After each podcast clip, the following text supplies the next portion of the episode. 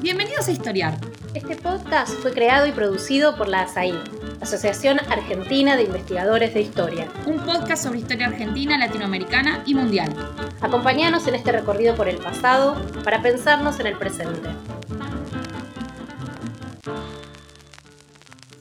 Bienvenidos a Historiar. Estamos hoy en un episodio especial sobre una novedad editorial un libro que se llama Desde el banquillo, escenas judiciales de la historia argentina, que fue compilado, dirigido por Juan Manuel Palacio y con él estamos acá hoy. Hola Juan Manuel, ¿cómo estás?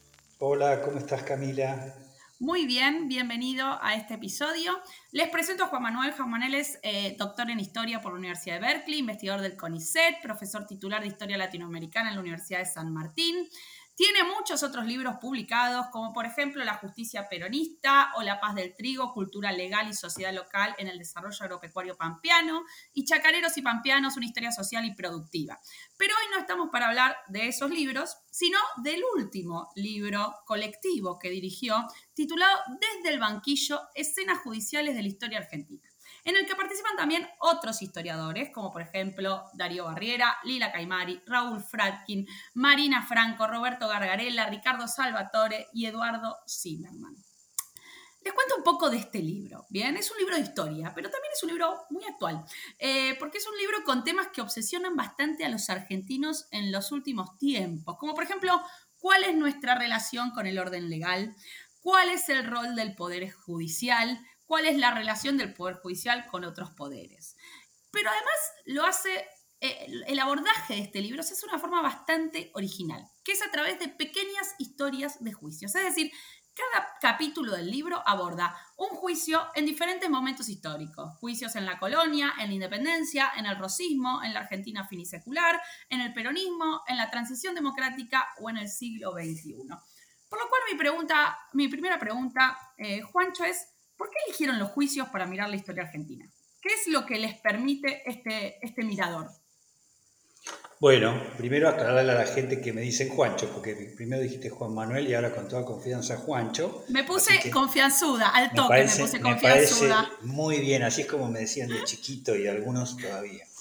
Eh, bueno, el tema de los juicios. Eh, la verdad que debo decir primero que a pesar de la actualidad que pueda tener, el proyecto tiene eh, años, añares, más de 10 años. Eh, fue concebido hace mucho tiempo eh, por, mi cabecita, debo decir, y, compartido con algunos pocos de los colaboradores de ahora, porque fueron también cambiando a medida que pasaban los años, por imposibilidades o X razones.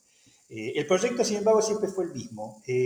tratar de, contar una historia argentina de una manera original, a través de elegir momentos, momentos así gruesos, como insoslayable de la historia argentina, el momento colonial, la entrada del país en la modernidad, fines del siglo XIX, digo, este, y, eh, y contarlo a través de un juicio, aprovechando que ya somos, éramos seguimos, ahora somos más, eh, eh, varios los historiadores que venimos trabajando con juicios como el documento, digamos, central para la reconstrucción histórica. ¿no? Esto es algo que no tiene muchos años, no, es de ayer, pero tampoco tiene tantos años, este, la centralidad que ha adquirido la fuente judicial para la reconstrucción del pasado entre algunos de, nosotros. Y eso responde a que los juicios son una, un instrumento maravilloso para, eh, hacer historia, digamos. Eh, eh, primero porque son muy entretenidos en sí mismos, tienen mucha atención, con solo leerlos y en el caso de un lector explicárselos a un lector, eh, traducir o a suavizar cierta jerga que se usa en los ámbitos judiciales, eh, eh, el, juicio se lee solo, habla por sí mismo, hay, hay un, conflicto, los conflictos siempre, por más dramáticos que sean, para los lectores son siempre muy entretenidos, hay una tensión que se desarrolla, hay gente peleándose, discutiendo, tratando de salvar el pellejo este, o, de, ganar ganarle al otro, no sea una herencia, la tenencia de un hijo, este, evitar ir a la cárcel, todas esas cosas, eh, eh, digamos, son, son, muy atractivas. Y, entonces, bueno, eh, como si fueran ese, y por eso el título también, ¿no? Como si fueran unas escenas de teatro, digamos, que muestran un momento. La idea era elegir algunos que tuvieran jugo para sacarle, digamos, ¿no? Juicios que fueran entretenidos en sí mismos, pero que además este, fueran representativos de una época. ¿no? Y a partir de la escena que uno está viendo como si fuera el teatro, el lector, este, uno pudiera, digámoslo así, ponerle, eh, cada uno de nosotros, los que escribimos, ponerle el contexto y hablar de ese momento en el que se está desarrollando el juicio. Entonces, la idea original era esa, contar una historia argentina, digamos, de pe a pa, desde la colonia hasta hoy, este, a través de ciertos momentos y a través del mirador que proporciona una causa judicial. Este, eh, esa fue la, primerísima idea. Después, por supuesto, conforme fue avanzando el tiempo y se cajoneó varias veces, el proyecto, eh, ahora, eh, ahorita, como dicen los mexicanos, en este preciso instante que sale, obviamente ha adquirido una centralidad y una actualidad quizás no prevista originalmente, porque obviamente el tema de la justicia y sobre todo de la relación, claro, de la justicia como sistema judicial, los jueces, los abogados realmente existentes, este, los, fiscales, etc. Eh, pero además la relación de los argentinos con el orden legal parece algo que está muy en el centro del debate público y, eh, en términos, por supuesto, de debates que a mí me gustaría que fueran más profundos, pero son muy superficiales, pero en todo caso eh, sí son temas calientes, ¿no? Este, ya sea por el último escándalo de tal juez o porque este dejó liberado a este personaje que está de este lado de la grieta o el otro protege a este otro porque está de este otro lado. Entonces, bueno, obviamente el libro, quizás sin quererlo, este, se metió y creo que tiene algo que decir también sobre estos temas más, eh, más calientes y más actuales. Sí, total, porque además no es solamente una historia judicial, para que se entienda, para que los que nos escuchan entiendan. Eh, es una historia judicial que cruza todo el tiempo con historia social, porque ustedes hablan de cómo son las relaciones sociales de cada época, o con una historia política, o con las relaciones familiares entre las personas, o con el tipo de castigos que existen en determinados momentos. Es decir, es un mirador, por, por lo, que, por lo que vi, eh, que les permite hablar de muchas otras cosas que van más allá de lo judicial, ¿no? Y eso, eso me parece destacable del libro. Em, mi pregunta es, ¿podríamos decir que esto que hacen es microhistoria? ¿Cómo se relacionaría esto con la microhistoria? Eh, bueno, en un punto absolutamente, ¿no? Porque son casos, no puede ser más micro. Eh, pero en todo caso, eh, eh, digo, son casos, el, caso que tomo yo es, es un caso cualquiera, porque esta es la otra cosa que, eh, perdón por el nuevo paréntesis, pero en todo caso, no todos los juicios son juicios célebres, ¿no? No se buscó eso, aunque hay algunos que lo son, o, muy conocidos, como por ejemplo el, que, el juicio todavía no terminado, que toma Roberto Vergarela en el último capítulo, que es un juicio, el juicio llamado el caso Mendoza, este, que es eh, el juicio que hacen eh, residentes de la cuenca Matanza-Riachuelo contra el Estado Nacional y el Estado Provincial, porque están básicamente eh, sufriendo los efectos de la contaminación del río por parte de las empresas, etc. ¿no? Es un juicio que se ha vuelto célebre. Para no hablar del juicio que toma Marina Franco, que es una parte del juicio de la ESMA, llamado ESMA 3, relacionado con los vuelos de la muerte. Es decir, hay juicios famosos y hay juicios cualquiera, por así decirlo. Por ejemplo, el que tomo yo, que es el juicio que, un hachero desconocido llamado Tiburcio Villegas, eh, eh, ya de por sí es teatral el nombre, ¿no? Eh, le hace a una, a una la compañía forestal para la cual trabajaba en el medio del monte, como tantos hacheros, este, y le hace un juicio una vez que lo despiden, le hace un juicio por despido y se lo gana, ¿no? Es decir, es un estudio absolutamente de caso y microhistórico, es un señor X que yo hice famoso, porque la verdad es que si no hubiera hay que ver cuán famoso, déjame ver cuánto se vende el libro, pero en todo caso, eh, seguramente eh, nadie más hubiera reparado en él.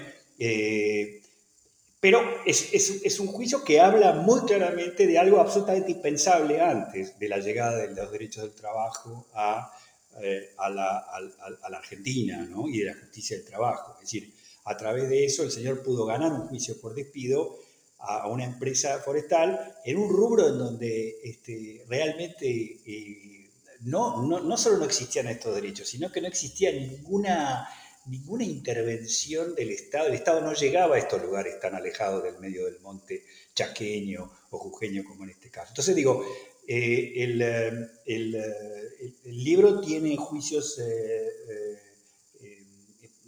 algunos de ellos conocidos, pero lo importante no es eso, sino de lo que pueden hablar. Y entonces ahí, de nuevo, la escena de un espectador que va al teatro y ve algo, y bueno, y este, o a una ópera, este, y, bueno, el contexto es lo que nosotros le damos, porque en sí mismo una obra artística, como sabes, el teatro, una novela, este, una escena, eh, eh, habla de muchas cosas a la vez, ¿no? Este, eh, entonces, lo que no se, no se trata en los capítulos eh, eh, solamente de eh, contar la trama de ese conflicto, sino de qué otras cosas habla, ¿no? Por ejemplo, de la llegada de los derechos laborales en el juicio que acabo de contar, o de la relación de, qué sé yo, la paradoja del juicio que hace Rosas contra los asesinos de Quiroga, que tratándose, sin embargo, de un famoso dictador de la historia argentina, en el fondo hace un juicio impecable desde el punto de vista procesal y este, juzga eh, con mano dura, pero, pero insisto, respetuoso de todos los procedimientos, a los asesinos de Quiroga. Entonces, efectivamente hay muchos temas que salen de esos juicios. Eh, son, son, infinitos, porque, porque, porque la gente que participa de los juicios, la gente que habla, los actores, el demandado, el demandante, el abogado, el, juez, los fiscales, este, todos tienen una carga, ¿no? Eh, su, discurso está cargado de signos de época, entonces eh, esa es un poco la riqueza que tiene.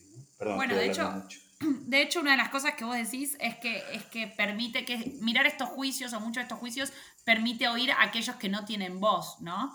Eh, y, y, tu personaje Tiburcio es un ejemplo de ello. Ahora vamos a ir a Tiburcio y te voy a pedir que me cuentes un poco más de su historia.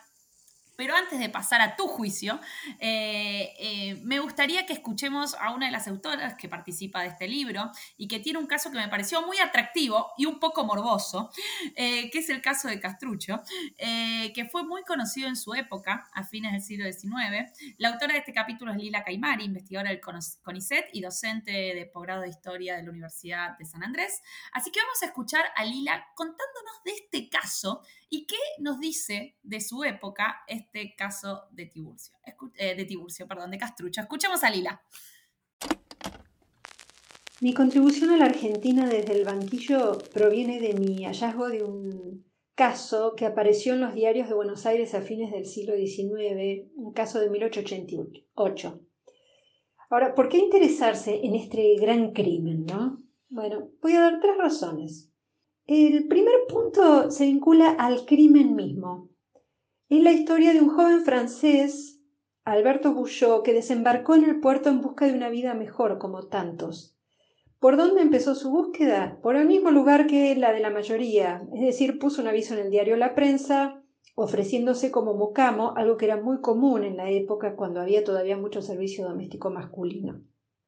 A ese aviso respondió otro inmigrante, un italiano Luis Castrucho se llamaba él mismo un ex mucamo que ahora estaba subiendo en la escala social.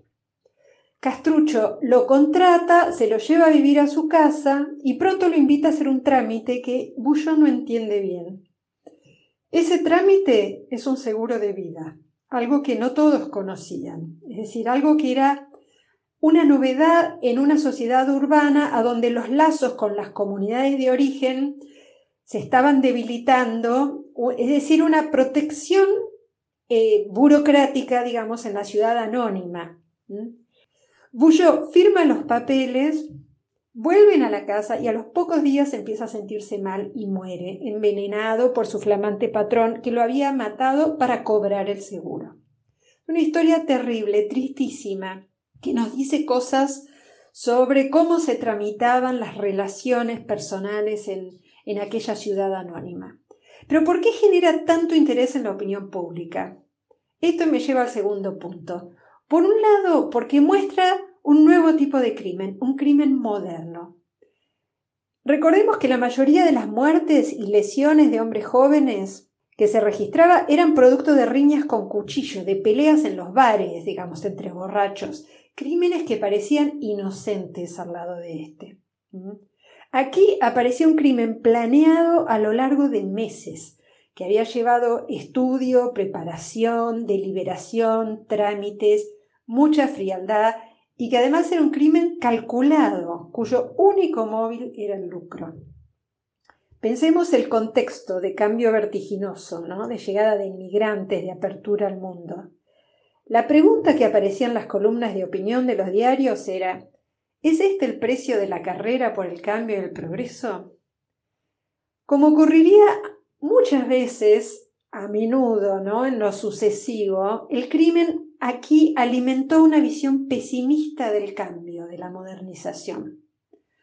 Un editorialista decía, ante estas cosas extrañamos la franca puñalada de nuestro paisano, queremos volver a eso. Había como una nostalgia de los crímenes del pasado.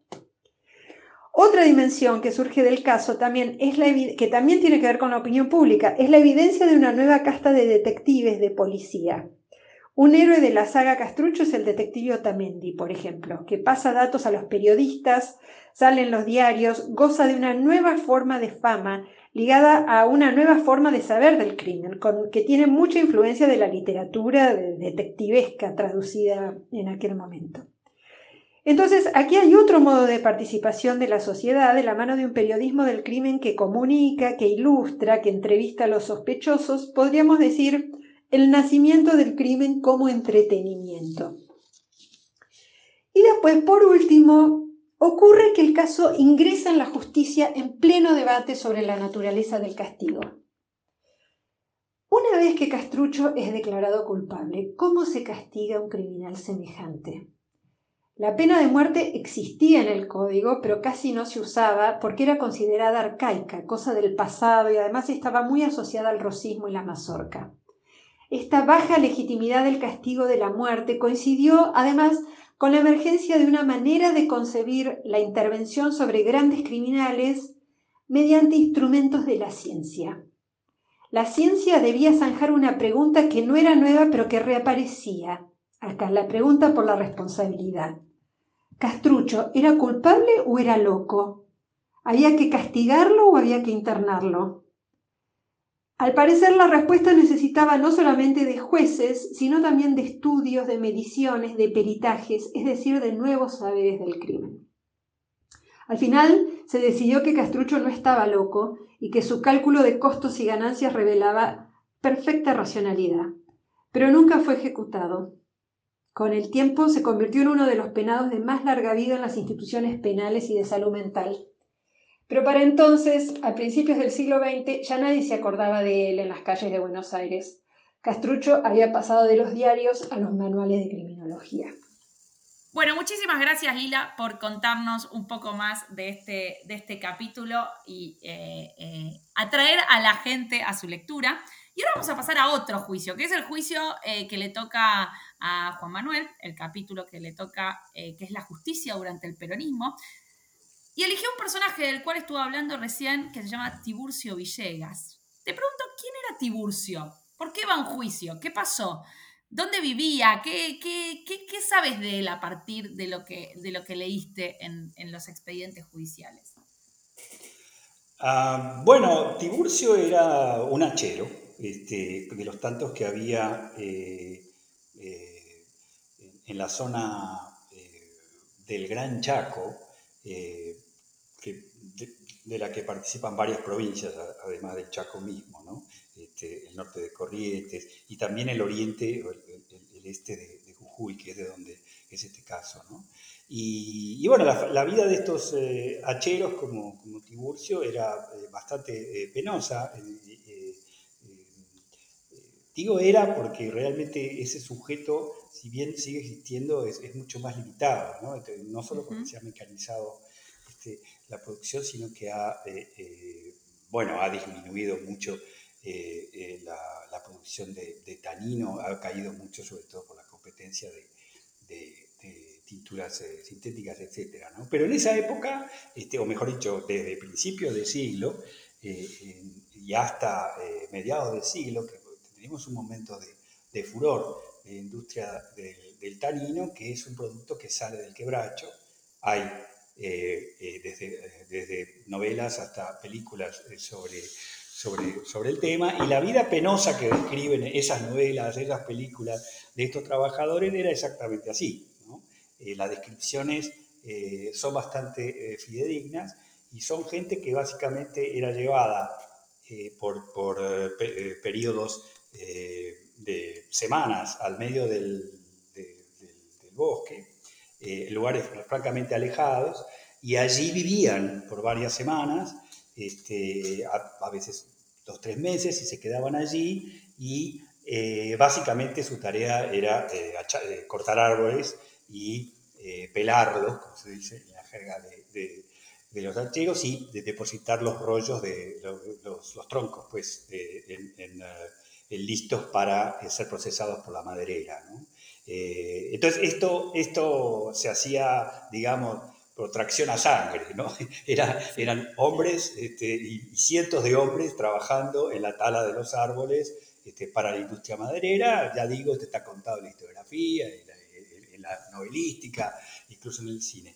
Este, bueno, y yo, eh, eh, gracias a, debo decir, a, una historiadora eh, jujeña que me facilitó ese caso, pues yo estaba buscando, sigo en esa tarea de ver hasta dónde se implementó el Estatuto del Peón, que es el, Estatuto de los Trabajadores Rurales que, eh, redactó la Secretaría de Trabajo y Previsión cuando estaba el Perón en el poder en el año 44, eh, que fue el primer estatuto, digamos, la primera ley de protección del trabajo rural integral que existió en el país. Y la verdad que contemplaba la protección de todos los trabajadores. Esto llegó un buen día y antes este, la verdad que los trabajadores rurales no tenían eh, mayor, mayores derechos, incluso las leyes eh, que protegían a los trabajadores, como las famosas leyes de descanso dominical, de accidente de trabajo. Eh, que presentó Alfredo Palacios en la, primera, la, segunda década del siglo XX, esas leyes no tenían aplicación, a veces explícitamente no abarcaban a los trabajadores rurales y a veces por más que lo abarcaran, nadie eh, eh, eh, osaba querer implementarla. Entonces la gente del campo, no te digo el campo en Chascomús, ¿no? porque ahí en una de esas este, teníamos algún supervisor del Estado eventualmente, ¿no? pero ni que hablar gente que vivía realmente, o, relaciones de trabajo que se daban en lugares tan aislados. y eso fue así hasta bien avanzado el siglo XX. Eh, entonces, bueno, lo curioso para mí de este caso era que aún una persona que podíamos decir que era el último orejón del tarro de las relaciones laborales, el último que uno piensa al que le van a llegar los derechos, los nuevos derechos del trabajo, que para la época que hace el juicio de 1950 ya estaban implementados en buena parte del país, pero en estos lugares más remotos era más difícil aplicarlo, sobre todo porque uno imagina semejante lugar, ¿no? Este, ¿Quién llega por ahí? Uno imagina a un comisario perdido, buenas tardes, ¿no? Y ni siquiera llega a ese lugar. Eventualmente llegará al pueblito que está a 50 kilómetros de donde efectivamente trabajaba el señor Tiburcio. Entonces, sí, como el señor Tiburcio se enteraba que tenía la posibilidad de hacer un juicio laboral en ese contexto también, ¿no? Bueno, eso fue un proceso lento. Yo algo en mi otro libro de la, justicia prevista trato de, empezar a indagar sobre eso. Fue un proceso lento que hay que seguir reconstruyendo, ¿no? Pero es evidente que las buenas noticias eh, corren rápido, ¿no? Entonces, eh, entre los trabajadores rurales, por más aislados que estén y por más que no haya eh, Instagram, digamos, se fueron enterando efectivamente de esto. Eso me consta por las cosas que yo he ido estudiando. Y bueno, el asunto no, era solo enterarse, sino después tener, digámoslo así, las agallas de demandar a tu patrón porque no cumplía con alguna de las cosas, como por ejemplo darte vacaciones pagas, que a partir del Estatuto del Peón, todos los peones rurales del mundo, sea hachero, sea peón ganadero, sea lo que sea, trabajando en la, vendimia, lo que sea, tenían ese derecho. Uno dice absurdo, ¿no? En un lugar así. Sí. ¿Y quién va a ir a reclamarle al patrón este, un tipo que probablemente esté acostumbrado él, su papá y su abuelo a tratar, digamos, suavemente mal a sus, ¿no? para no decir destratar a sus, a sus trabajadores, un, inocentemente ir a decirle, señor, me corresponde siete días de vacaciones pagas. ¿no? Entonces, bueno, esta cosa alucinante, este, en verdad, eh, comenzó a pasar, evidentemente, porque si uno, digamos, ex post, efectivamente en algún momento ocurrió. Pero bueno, eh, la historia de cómo fue ocurriendo tiene que ver tanto con la, legislación que fue pasando como con la actitud proactiva de los mismos trabajadores que se fueron animando cada vez más a hacer demandas y entonces a exigir sus derechos ante los tribunales. Esa, esa, es la pequeña historia de este pequeño gran hombre. Y, no estás contando el final. Gana el juicio. Absolutamente lo gana y le hace y, cobra y cobra la indemnización. Eso es lo. Si, no hubiera elegido otro juicio. Y, vos ahí hablás en el, en el texto de que esto es eh, una revolución que está viviendo la Argentina, ¿no? Como la Argentina de mediados eh, del siglo XX vive una revolución en términos de relaciones laborales. Em, algo ya adelantaste, ¿no? Pero ¿por qué hablas de revolución, ¿no? Y, en qué consistía esa revolución? ¿Y qué instituciones llevaron adelante esa revolución? Bueno, eh,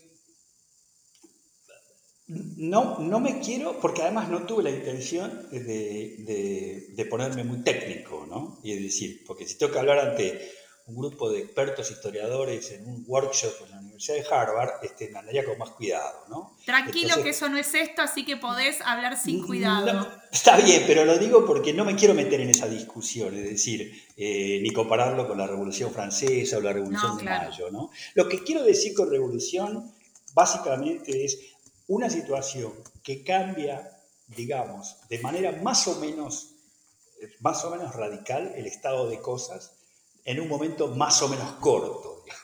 O sea, hay una especie de shock, a eso me refiero, ¿no? No que sea la revolución del proletariado, ni, no, este, nada demasiado ni técnico ni, ni, más ritmo. Bueno, de hecho me parece que lo, lo graficás de una manera muy interesante cuando decís, bueno, 10 años antes eh, Tiburcio no se hubiese ni imaginado que podía estar en un juicio así y, y la empresa tampoco se hubiese imaginado que un trabajador hubiese hecho un juicio así y lo hubiese ganado un juicio así, ¿no? Eh, eh, y me parece que es una explicación bien humanizada para tratar de entender eso que, esa revolución de la que vos hablas. Sí, eh, te diría cinco años antes tampoco. Cuando salió el Estatuto del Peón, no era la primera ley que, que salía para regular las relaciones de trabajo, ni la primera ley que salía para limitar de alguna manera el poder omnímodo de, los, de los empleadores o de los propietarios de campo, en el caso de los arrendamientos, que también salieron leyes protectoras. Estoy hablando del campo siempre, ¿no? En la ciudad todavía más. Pero eh, de manera tal que, que, en realidad nada hacía suponer, porque Perón acababa de llegar al poder y tenía una, una, una retórica muy, muy encendida. Ahora, había habido otros en el pasado este, que habían tenido también retóricas encendidas, etcétera, etcétera, y había habido otros intentos de regular, por ejemplo, el trabajo, sin ir más lejos, desde la segunda década del siglo XX, el Departamento Nacional de Trabajo y sus, los departamentos provinciales. Ahora, esos, esas acciones no habían alterado significativamente, por ejemplo, las relaciones de trabajo, y menos en el ámbito rural.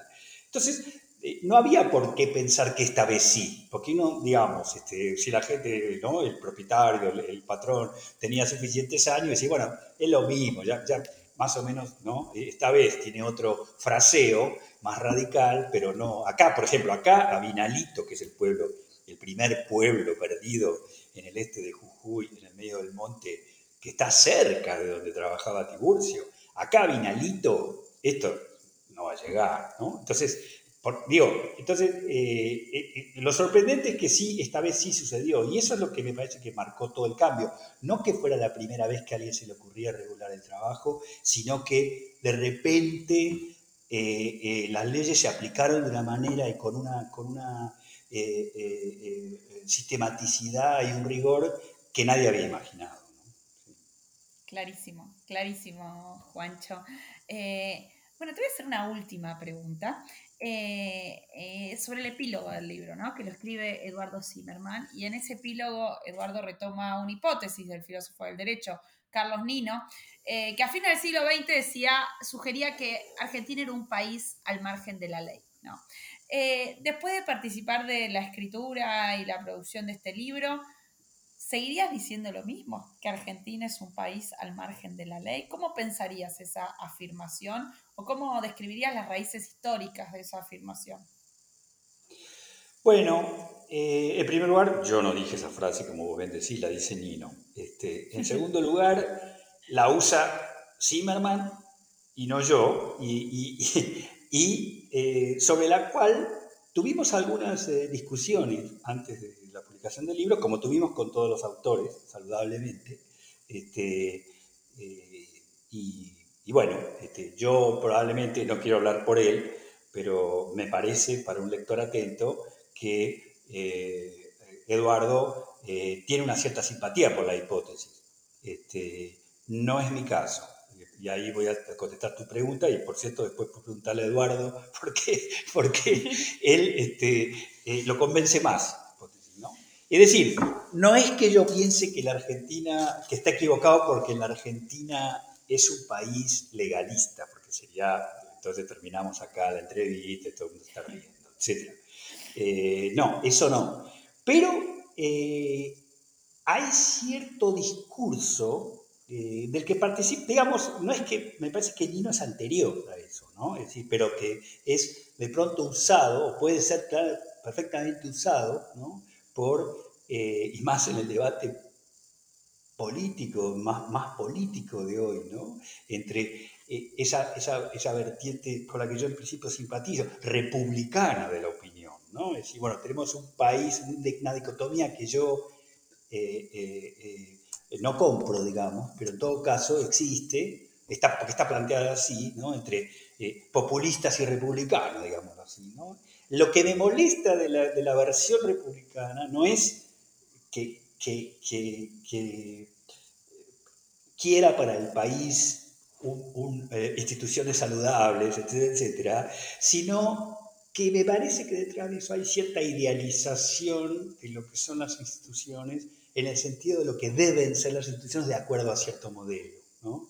Entonces, eh, sí, Argentina, tiene razón Nino y actualmente Eduardo Silverman, eh, eh, es un país bastante al margen de la ley, en el de cómo está concebida esa idea de lo que es estar adentro o afuera de la ley en, yo, en Suecia o en, Estados Unidos, ¿no? bueno, entonces puede ser, con la salvedad de que compartimos ese honor con tantos países latinoamericanos y quizá España, este, entre otros. ¿no? Entonces digo, me parece que hay formas institucionales que tienen que ver con, con, con las culturas eh, eh, legales, institucionales que tiene cada país y que mm, no, no sé si, si, resolvemos el asunto diciendo que eh, esto está, tiene menos calidad que o está al margen de la ley comparado con, ¿no? me parece que la paradoja central que muestra el libro, por ejemplo, desde el juicio de otros que no hemos hecho justicia a otros, pero el tiempo es tirano, pero digamos, desde el juicio de Darío Barriera este, de juicio de residencia al virrey Ceballos hasta el último de, Gargarela, digamos, yo creo que lo que muestra es un país que desde tiempo inmemorial, desde antes que fuera de Argentina, eh, eh, fue forjando una cultura legal admirable este, y, tiene una relación con la ley, de una gimnasia eh, de ejercer los derechos ante los tribunales que es bastante interesante, ¿no? Como para descartarla porque eh, hace no sé cuántos años que eh, Comodoro Pi está podrido, por decir. O sea, francamente me parece un poco, como historiador además que soy, en ese sentido, me parece un poco inmediato, ¿no? un poco nubilado por un presente, este, sacar esas conclusiones. Me parece que el libro muestra que, la relación es la, la, relación de los argentinos con la ley, sea como sea, torcida, desviada de cierto patrón, etcétera, etcétera, es una, es una relación robusta este, y paradójicamente también la gente, la sociedad argentina y antes de ser la sociedad argentina, este, siempre ha participado y debo decir más, ha confiado en la justicia para resolver sus asuntos. Si la gente no es tonta, si hace eso una y otra vez es porque le ha dado resultado o porque piensa que es mejor eso que andar a las tropadas. Entonces, me, parece que incluso hoy día, porque la, la señora Mendoza este, prefirió ir a la justicia a resolver ese asunto, digamos, este, que, que, incendiar, no sé, este, la Casa de Gobierno de La Plata. Este, o, o, los, o, los, o las víctimas de los crímenes de esa humanidad de la última dictadura, bueno, este, no, hay, no hay juicio, no hay asunto más judicializado que ese, es curioso, ¿no? Estamos hablando de eh, cosas, bueno, Tiburcio Villegas también, para él era muy lo más importante del mundo su caso, pero te quiero decir, los juicios de, de, la ESMA, digamos, estamos hablando de derechos humanos fundamentales y sin embargo, ¿en manos de quiénes están? De los jueces. Entonces, no sé, me parece que, es, muy interesante y hay que plantear, y por eso me alegro de haber invitado a, a Eduardo a, a, hacer ese epílogo, creo que es una de las cosas que el libro invita a discutir. Este, pero bueno, esa es mi reflexión sobre, sobre, sobre lo que dice Nino, ¿no? Creo que en todo caso la situación o, la cosa es paradojal y creo que el libro es un buen ejemplo de eso. Muchísimas gracias Juan. Estuvimos escuchando a Juan Manuel Palacio, que fue director eh, de un libro que acaba de salir por Editorial Edasa, que se llama Desde el banquillo, escenas judiciales de la historia argentina, y que los invitamos a que lo lean. Muchas gracias Juan por este ratito y por contarnos de qué va el libro. Gracias a vos. Un beso. Adiós.